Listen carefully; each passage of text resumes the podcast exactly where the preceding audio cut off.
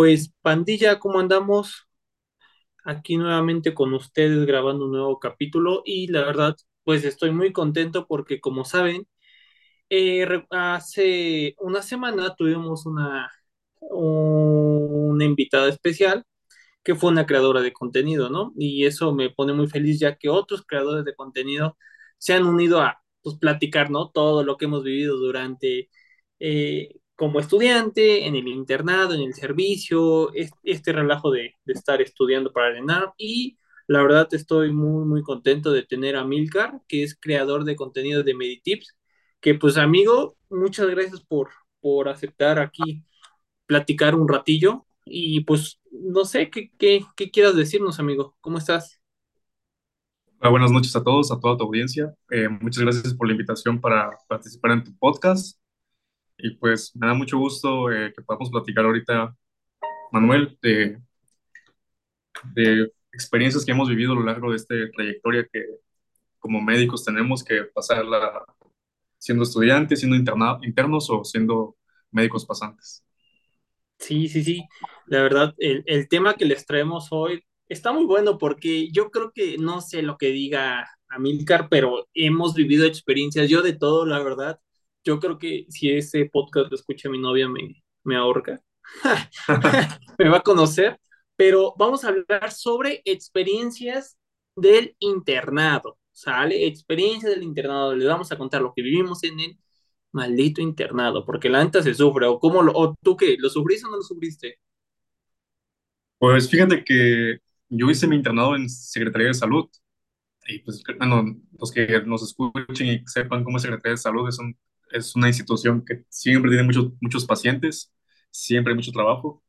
Y pues dependía del servicio. eh, yo hice el internado en el 2020, el año de la pandemia. Ah, la Entonces, pues no mames. hubo una baja en, en cuanto a los pacientes hospitalizados. Eran solo urgencias en mi hospital. Era un hospital COVID, pero pues hubieron, hubo de todo, hubo de todo, todas las experiencias. Sí, sí, creo. Por ejemplo, yo el internado lo hice en una institución de Puebla que se llama ISTEP, los que somos de Puebla, pues ya la conocen, ¿no? Y fíjate que eh, en mi caso era yo el primer alumno de mi universidad que entró a ese hospital. No, no, no, fue un relajo, porque entré a pediatría y pues mi escuela es nueva aparentemente, pues es privada, pues ¿qué te gusta? Son 20 años y, y puta, no, no, no, me, me trataban, te trataban mal, neta. O sea, porque eras de una escuela patito, porque pensaban que no conocías una sonda. Yo me acuerdo que la, le decían mis papás, nunca supieron hasta creo que hasta que terminé la carrera que yo lloré como la primera semana porque me trataban así como ignorante, como si no supiera, y pues te pone triste, ¿no? Hoy en día como que a lo mejor lo agradeces, pero igual, digo, no es la manera en cómo te deben de tratar, no sé a ti cómo te fueron las primeras semanas. Pues mira, qué coincidencia, porque yo igual vengo de una escuela privada. Yo soy de aquí de Oaxaca Y pues en Oaxaca hay las dos principales escuelas, es una pública y una privada. Eh, y, e igual los de la escuela pública nos tiran hate de que somos de escuela privada, no sabemos nada, pero pues creo que ese punto depende muy, mucho de cada alumno, ¿no? Cómo quieras aprovechar la institución, cómo quieras aprovechar tus clases. Y pues como dicen por ahí, la escuela no, no determina la calidad de médico que puede ser.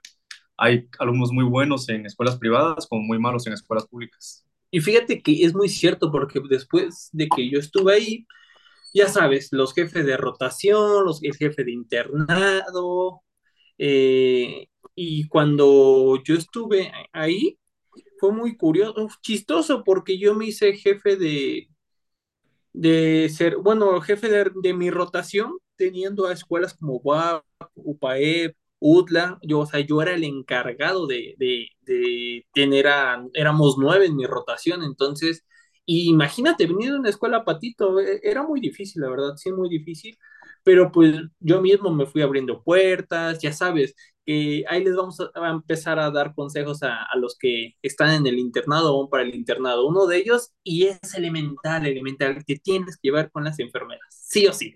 No sé qué Sí, tú. sí, sí. sí. Eh, igual, bueno, yo tuve la fortuna de que fui elegido por la directora como jefe de internos. Entonces yo tenía cargo a 23 compañeros. Eh, igual era un relajo, los de la escuela pública no me querían hacer caso, no me obedecían. pero como dices, es, es eh, sobrellevar las cosas, es trabajar, hacer que tu trabajo hable por ti. Es, a mí lo que me ayudó mucho en mis años de estudiante es que yo fui voluntario de Cruz Roja. Creo que es un súper consejo que le puedo dar a los que nos escuchan, que eh, ser voluntario y ayudar en lo que puedas te abre mucho las puertas en que aprendes muchas cosas. Yo estuve dos años en Cruz Roja como médico de ciclos clínicos y cuando llegué a- al internado, pues yo sabía hacer muchas cosas que muchos de mis compañeros no. Luego tuvimos la desventaja que en nuestro último año, eh, como cuatro o cinco meses fueron en línea y pues muchos no sabían hacer cosas prácticas que yo ya tenía el conocimiento y eso fue como que lo que me benefició en ese punto. E- Eso es muy cierto. Fíjate que, por ejemplo, mi papá es, fue su, subdirector de, una, de un hospital de secretaría y yo me acuerdo que iba en prim, imagínate, Amilcar, yo iba en qué? Primer año de la carrera, iba a terminar el primer año de la carrera. Un sábado me dice mi papá, cámbiate. Y yo, ajá, me cambié de civil. No, cámbiate de blanco. Y yo, ajá. Y no mames, me llevó al hospital. Un sábado que me lleva al hospital y te lo juro, yo los dos primeros años, los que me conocen, te lo juro, yo sábado y domingo me iba al hospital.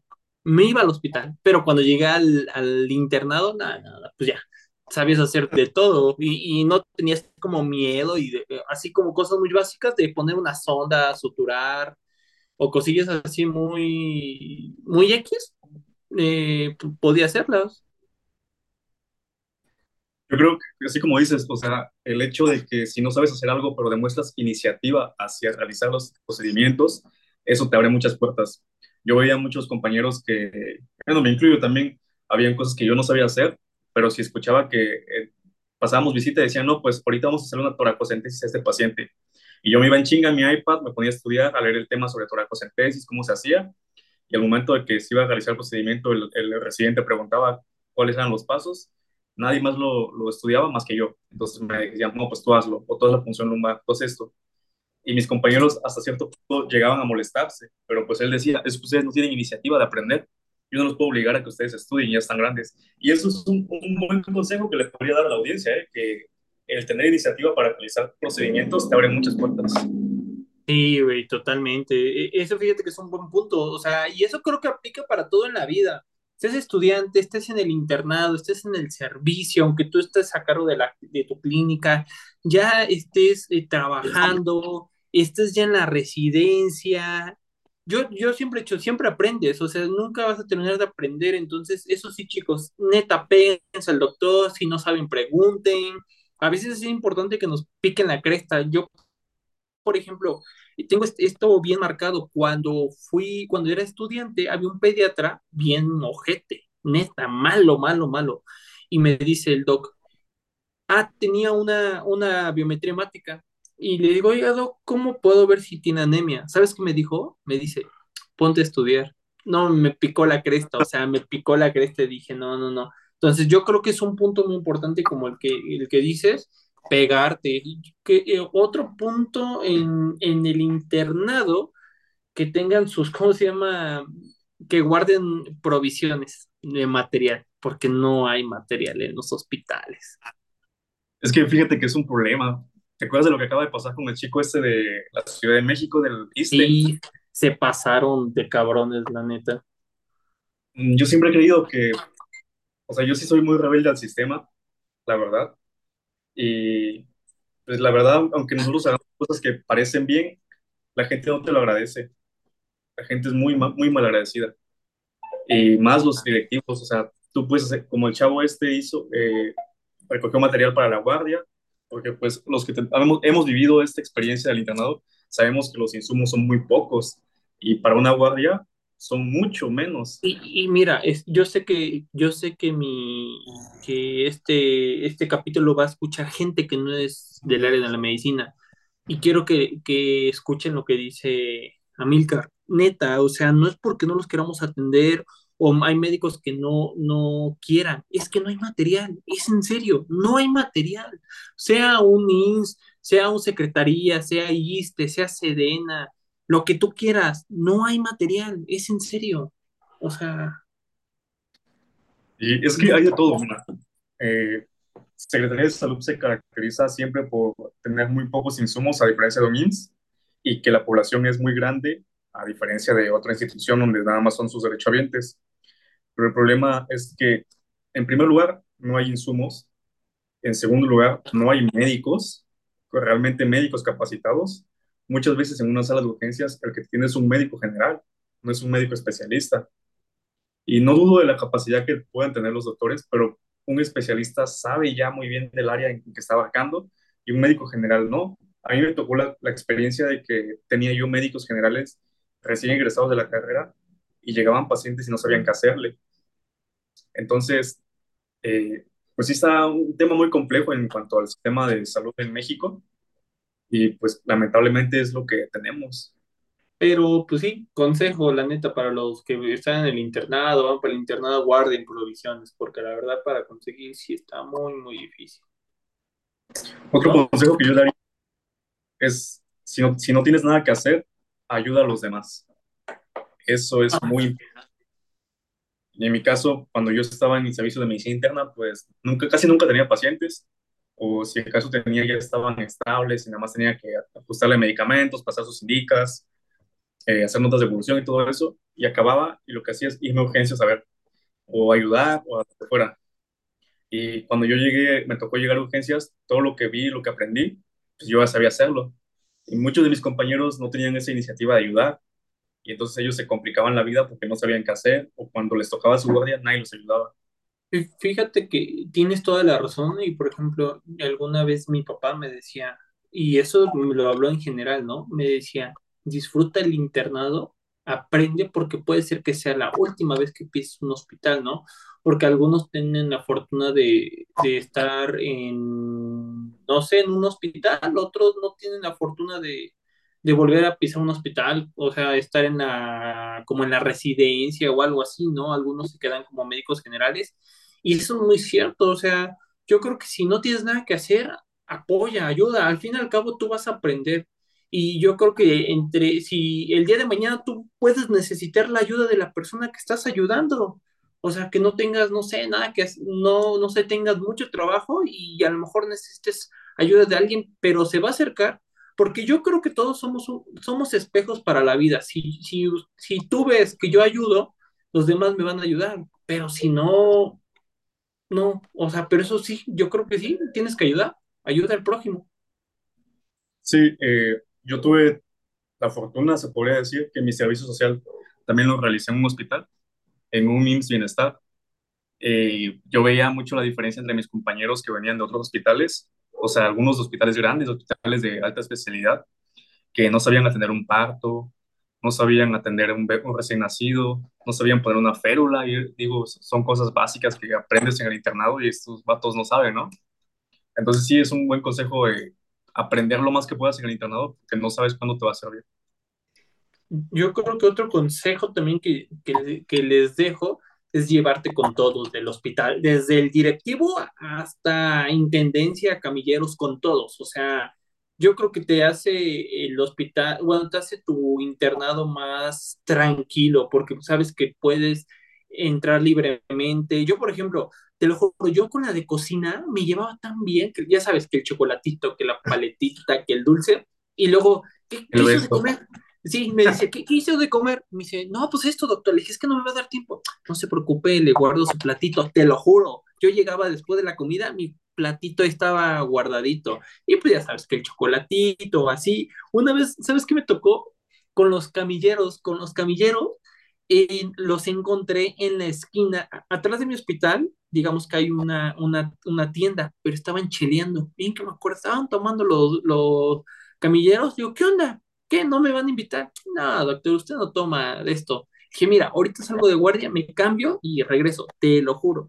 Regresé, estuve tomando con ellos, no, desde ahí me volví cuates y como mi papá es como, trabaja en el instituto y está pues metido ahí en el, en el instituto y cada vez que voy pues a dejar papeleo o acompañar a mi papá, te lo juro, no, los camilleros, los de bodega, eh, los de limpieza, los de archivo, los de laboratorio, es más, yo puedo ir a sacarme un laboratorio y, y puede haber 100 personas atrás de mí, bueno, adelante de mí y yo me puedo meter porque hice muy buena amistad. Entonces yo creo que eso te ayuda, no sé cómo lo veas. Eh, sí, llevarte bien con las personas del hospital te abre muchas puertas y más que nada porque, bueno, yo veo que hay muchas personas que dicen, bueno, ya soy médico y ya no le voy a hablar al de más abajo. Y no, o sea, la realidad es que todos necesitamos de todos. No sabes en qué momento puedes necesitar del camillero, en qué momento puedes necesitar del de cocina, del policía, o inclusive de la persona que va. O sea, no te cuesta nada llevarte con ellos, ser amable, saludarlos. No nos quita nada. Sí, sí, sí, la verdad, eso es muy bueno. Otra cosa, ahí, ahí, ahí vamos a entrar, que esto ya lo tengo preparado, es otro tema que voy a tocar, pero lo quiero tocar contigo. ¿Qué opinas de la LP? Yo no creía en eso. A ver, a ver, vam- vamos a, a- vamos a, a decir la las verdades. ¿Hiciste LP, sí o no? Sí, sí, sí, sí. Sí. ¿Y te ayudó o te perjudicó en el internado? Pues, ¿qué te puedo Digo, decir? porque es una moneda al aire, o sea, o sea, la verdad te voy a decir, como te puede ayudar, como te puede perjudicar. Yo conocí amigos, te lo juro, que les ayudó, o sea, neta, neta, yo decía, güey, yo quiero ser como este cabrón, pero había otras personas que la neta no, o sea, la neta les fue mal en el NP, por te pregunto, ¿qué onda? ¿Tú, a ti te, te ayudó o te perjudicó? Pues no sabré decirlo, eh, la verdad. Fue como que LP, pero todo muy secreto, nadie sabía. Ah, Entonces, como ya. que no fue así al aire. Fíjate que en mi caso, sí, la verdad sí le pegué muy fuerte al LP. O sea, sí le pegué muy fuerte. La, la ventaja es que yo no tenía una relación, ¿no? O sea, yo estaba como que, como que libre y pues podías hacer lo que, lo que quisieras, pero pues sí me ayudó mucho. O sea, sí me benefició mucho en el hospital a, aplicar la LP, pero chicos, no hagan eso. Eso es, eso es del diablo. No lo hagan porque realmente eh, es que, no sé, yo, o sea, pues es algo, no, no es excusa, pero es algo inevitable, o sea, decir, güey, pues eh, yo tengo un amigo que, que convivía, éramos un grupito en mi guardia, que era yo era la guardia A, éramos tres, convivíamos pues seis meses, convivimos seis meses, ¿no? Ellos eran mi MIP uno, pero neta, ellos convivieron tanto que mi amigo se enamoró de, de, de, mi, de, de nuestra compañera. Y mi compañera así como que, güey, yo tengo novio, pero pues es que me gusta cómo me tratas. Y yo, güey, no mames, qué pedo, güey. O sea, Ah, Sí, güey, yo decía, sí, sí, o sea, lo, lo veías muy así, muy descarado, pero pues también yo siento que es la edad, ¿no? O sea, por ejemplo, yo tengo 28 años, ahorita tengo una relación, voy a entrar al- a, a la residencia y digo, pues sí, ¿no? Puede ser que pase, que, que se, se ofrece, porque no, no, hablando en serio, no mentimos, pero ya maduras, o sea, ya eres una persona más madura. y más cuando sales de guardia y tienes la triada, ¿no? Estás cansado, güey. cansado, cochino y caliente. Sí, no, no, no, güey. Ya, güey, o sea, ya lo que quieres saber es dormir, güey. Pero pues sí, o sea, el LP lo, lo siempre la va a ver. Otro muy importante, y eso es de, de cajón, de cajón, y lo vuelvo a reiterar, las enfermeras tienen que llevarse bien con las enfermeras, porque o una enfermera te puede salvar tu internado, o una enfermera te puede, eh, no sé, catapultar tu, tu internado y hacerlo de lo peor. Yo, por ejemplo, había, ya sabes, la típica enfermera que vende sus catálogos de zapatos, la típica enfermera que vende dulces, güey, esa nunca falta, güey, la que vende las cocas, eh. La típica enfermera que si ya contagiaste quirófano, ya te bajó una coca de 3 litros, güey. La, la enfermera de, ¿qué te gusta? De terapia intensiva, yo, yo llevé terapia intensiva. Entonces, tratamos de quedar bien con todas para que, no sé, ¿qué te, te acuerdas? De 4 o 5 de la mañana andas corriendo por las indicaciones y pues te las das sin problemas, ¿no? Entonces, pues sí.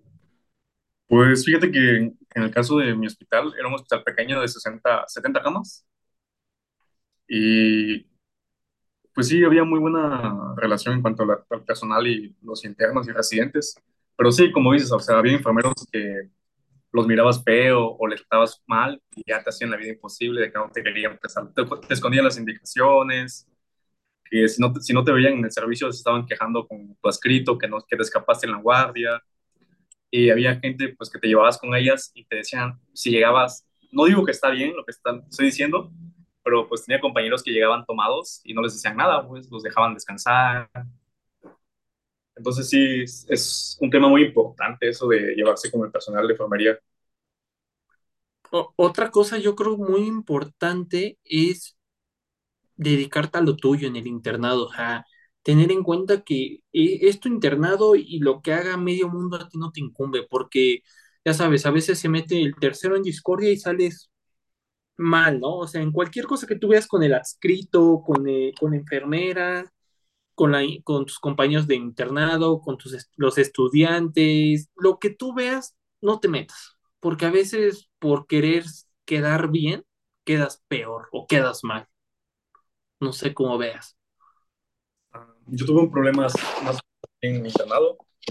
Este, pues como te digo, yo era jefe de internos y cuando recién llegamos, eh, no sé qué problema hubo con la generación anterior, que nos quitaron las comidas y las cenas, las colaciones. Neta, Y no, no comíamos ni teníamos colaciones. Entonces, pues como función de médico, de jefe de internos, pues yo hacía, redactaba oficios, primero destinados a la administración del hospital, a la dirección, y no me hacían caso. Entonces fui asesorado por unos compañeros y me dijeron, no, tienes que mandar oficio a nivel estatal para que te hagan caso. Entonces yo hice el oficio, lo redacté, lo mandé a, a nivel estatal. Eh, la administradora se, se enojó, se molestó por ese problema y esto me quiso correr de mi internado cuando no tenía ninguna, ningún justificante. Afortunadamente los directivos y los jefes de enseñanza, los residentes salieron a mi favor y ya fue que, que corrieron a ella, no a mí, pero sí es no problema. mames, eso está muy fuerte. Y, y fíjate que ahí me salto otro punto, perdón, Amilcar, pero yo creo que algo que hoy en día no debemos de dejar Eso es eso, abusos, o sea, abusos en... Ah, Mira, yo soy una persona, me, me choca, me caga que, que tú no podías hacer nada porque eras un simple interno, interno, pero veías cosas que no me gustaban. Ya sabes a lo que hablo, cosas que no me parecían abusos y los invito, o sea, ya saben que yo en redes eh, cuando puedo eh, promuevo eso, ¿no? O sea, apenas promoví lo de la no violencia contra la mujer y lo promuevo contra los internos, o sea, no se dejen, alcen la voz. Tienen un ejemplo de Amílcar que, que tuvo un problema así fuerte yo, la verdad, eh, había doctores que te querían, ya sabes, el típico castigo por tonterías y la neta nunca me dejé. Por una parte, pues sabía que estaba como bien posicionado en el hospital, más con entre mi papá, el director, el, el secretario de, ISSSTE, de uno de ISSSTE, y nunca pudieron hacerme nada. O sea, también nunca abusé, pero sí aprovechaba eso en cosas buenas, ¿no? Que no castigaran a mis compañeros, que no nos regañaran, cosas por el estilo, pero sí, es, eso se tiene que eliminar. Y, y yo invito a todos los que vamos a la residencia a ya quitar eso, o sea los que vamos a entrar a la resi, pongamos el ejemplo, no sé cómo tú, tú lo veas. Eh, creo que de- debemos luchar por lo justo, ¿no? Siempre, siempre es luchar por lo justo. Y como dices, no dejarnos eh, menospreciar, hacer menos por los residentes o los, o los de arriba, ¿no? Los directivos. Lamentablemente, pues todavía existen mucho las jerarquías, el nivel de jerarquías, y algunos hasta los directivos quieren abusar de ti porque pues piensan que eres un simple interno que no sabe nada, pero pues, o sea, en verdad yo también tenía otra página antes en Facebook, se llama Doctor LP, y yo siempre les, les promovía que si tenían alguna queja contra algo de su hospital, que me la dejaran saber ahí, yo lo publicaba con mucho gusto, y afortunadamente sí, sí tu, tuve, eh, muchas personas se acercaron a mí para dejarme sus quejas, eso sí, siempre fue en anónimo para no perjudicarlos, pero pues sí, vi- te das cuenta de que no nomás es en una sola parte del, del país, en todo el país donde se siguen habiendo esta clase de abusos. Sí, no, no, la verdad está muy mal, o sea, pensar que porque eres, in- eres residente, eres interno, eres adscrito, puedes hacer todo eso, pues está muy mal. Pero pues sí, siempre es importante como alzar la voz para que esto no se siga repitiendo, repitiendo, repitiendo. Y pues otra cosa que igual eh, vives en el, en el internado o que yo les recomiendo en el internado y que yo lo hubiera hecho, te lo juro. O sea, hoy me arrepiento de que no lo hice y, y es algo que yo les se lo dejo de tarea. Cada vez que igual tengas tiempos muertos, ponte a estudiar. Neta, neta, neta. O sea, Yo, yo, yo a mi Manuel del pasado le hubiera dicho, güey, ¿por qué no te pusiste a estudiar del internado? Yo, yo creo que, mira, yo estoy en contra del sistema educativo universitario de medicina, porque te dicen en la medicina, para ser exitoso tienes que terminar la carrera, titularte, ser especialista, casarte, tener hijos, tener una esposa, un carro, una casa y con eso eres exitoso, cuando realmente las cosas no deben de ser así. Yo digo que puedes ser feliz, puedes ser exitoso de cualquier manera, ¿no? Eh, haciendo, no sé, una maestría, haciendo investigación, como médico general también, pero si tu sueño o tú quieres ser especialista, ponte a estudiar desde el, desde el internado cuando puedas, que es difícil, porque como ya lo hablamos, también ellos tienen triada, ¿no? Eh, o sea, cansados, eh, con hambre, sueño, pero si puedes, ponte a estudiar, ¿no? Sí, es un tema muy, eh, muy importante que el que tocas, porque sí, ti- tienes razón, hay muchos tiempos en el internado y creo que en esa etapa, pues, todavía no maduras realmente, no te das cuenta cómo son las cosas y te lo tomas muy a la ligera en que, no, pues tengo sí, un ratito, eh, no tengo paciente, voy a dormir, o me voy a escapar de la guardia, o voy a hacer esto, voy a hacer el otro, pero no, te, no dimensionas que en unos meses o un- unos años ya vas a estar del otro lado, ya casi eres médico general y todo lo que no estudies puede ser usado en tu contra. Y sí, sí, yo me acuerdo que cuando llegué al servicio, tuve una picadura de alacrán, le metí tres faboterápicos, no mames, no levantaba al paciente. Por obra del Espíritu Santo llegó mi, mi padre y me dice, ¿qué hace? Le dije, tengo un, un picadura de alacrán, no puedo hacerle nada. Entonces mi papá me regañó, pues obviamente el experto me dijo, métele, le metí como otros cuatro o cinco frascos y levantó. Pero, güey, desconoces muchas cosas. Mira, cuando sales de la carrera y vas al internado, te crees que lo sabes, pero no sabes nada. Cuando terminas el internado y vas al servicio, crees que sabes y no sabes nada. Y cuando sales del servicio social y ya eres médico, crees que sabes y no sabes nada. Sí, sí, creo que por ahí dicen, ¿no? Que la carrera de medicina es una car- carrera que nunca acaba. Y es que siempre tenemos que estar estudiando. Lamentablemente, siempre hay nuevos medicamentos, siempre hay nuevas enfermedades. Lo vivimos ahora con el COVID. Nadie sabía qué, qué onda con el COVID. Y pues siempre hay que estar actualizados porque no sabemos cuándo nos pueda tocar otra pandemia. Pues sí, eso sí. Pues no sé qué, qué más quieras, eh, Amilcar, contar a, a nuestros oyentes, cuáles son tus proyectos, cómo te podemos localizar, qué tus planes a corto, mediano y largo plazo, qué show. Ah, pues, ¿qué te diré? A ver, mis planes ahorita es, yo me estoy preparando para el ENAR 2023. Estoy estudiando. Mm, todavía no sé para qué especialidad, no, no, quiero decirlo todavía. A ver, a ver si... ya, Ah, no, no, a difúndelo ver, acá. O a las ver, opciones, dinos las opciones mínimo. mm, no sé, no sé. No, no, no quiero decirlo hasta que ya veamos qué onda. No quiero quedar como payasa. Y ¿Cómo te es, pueden localizar? me pueden encontrar en, en Instagram y Facebook como Meditips. Este, Ya la, hace unos días verdad, llegamos a seguidores, ¿eh? ¿a cuántos? A mil seguidores. No manches, felicidades. La, la verdad, yo les voy a ser sincero. eh, es difícil hoy en día en redes sociales con- conocer, trabajar eh, con, con gente. Y luego, luego yo les he dicho, chicos, yo siento las energías. La neta, cuando empezamos a hablar, eh, eh, él y yo, o sea, hablamos de una forma muy natural porque se siente la energía. Realmente vayan a ver lo, lo que, lo que tiene, lo que está subiendo, realmente es un contenido de, de calidad. Les puedo decir que son de las personas que se preocupan por ustedes y no porque él quiera conseguir algo propio. Neta, neta, o sea, te das cuenta. Y no es porque hable mal de, de otras páginas, pero luego se, se enojan, se sienten, son señoritos, señoritas cuando les hablan mal, pero es la verdad. O sea, e- e- esta persona, Milcar, la neta va por ayuda de ustedes y no para otras personas. Y pues, ¿qué? ¿Cuáles son tus otras, tus, tus otras metas, amigo? ¿Qué más esperas? Pues por ahora, eh, mis planes a corto plazo es pasar la especialidad, lograr entrar en el 2024. Espero para las próximas, el próximo año, en estas fechas, ya tener, eh, al lograr haber pasado y tener una sede, eh, terminar la carrera. Eh, quisiera, la verdad, irme de aquí de, del estado y quisiera, no sé, irme al norte en busca de una mejor calidad de vida. Eh, me gustaría poner una clínica, a, a largo plazo una clínica aquí en mi pueblo, ya que pues casi no hay muchas y las que hay pues están pésimas, ¿no? Gente, este cabrón no quiere nada, ¿eh? Por lo que escucho, no quiere nada. Sí, sí, tengo muchos planes ahí. Pues qué bueno, amigo. Dentro de esta clínica me gustaría tener un área especial, o sea, sé que es fuera de, pero me gustaría tener un área especial para mascotas.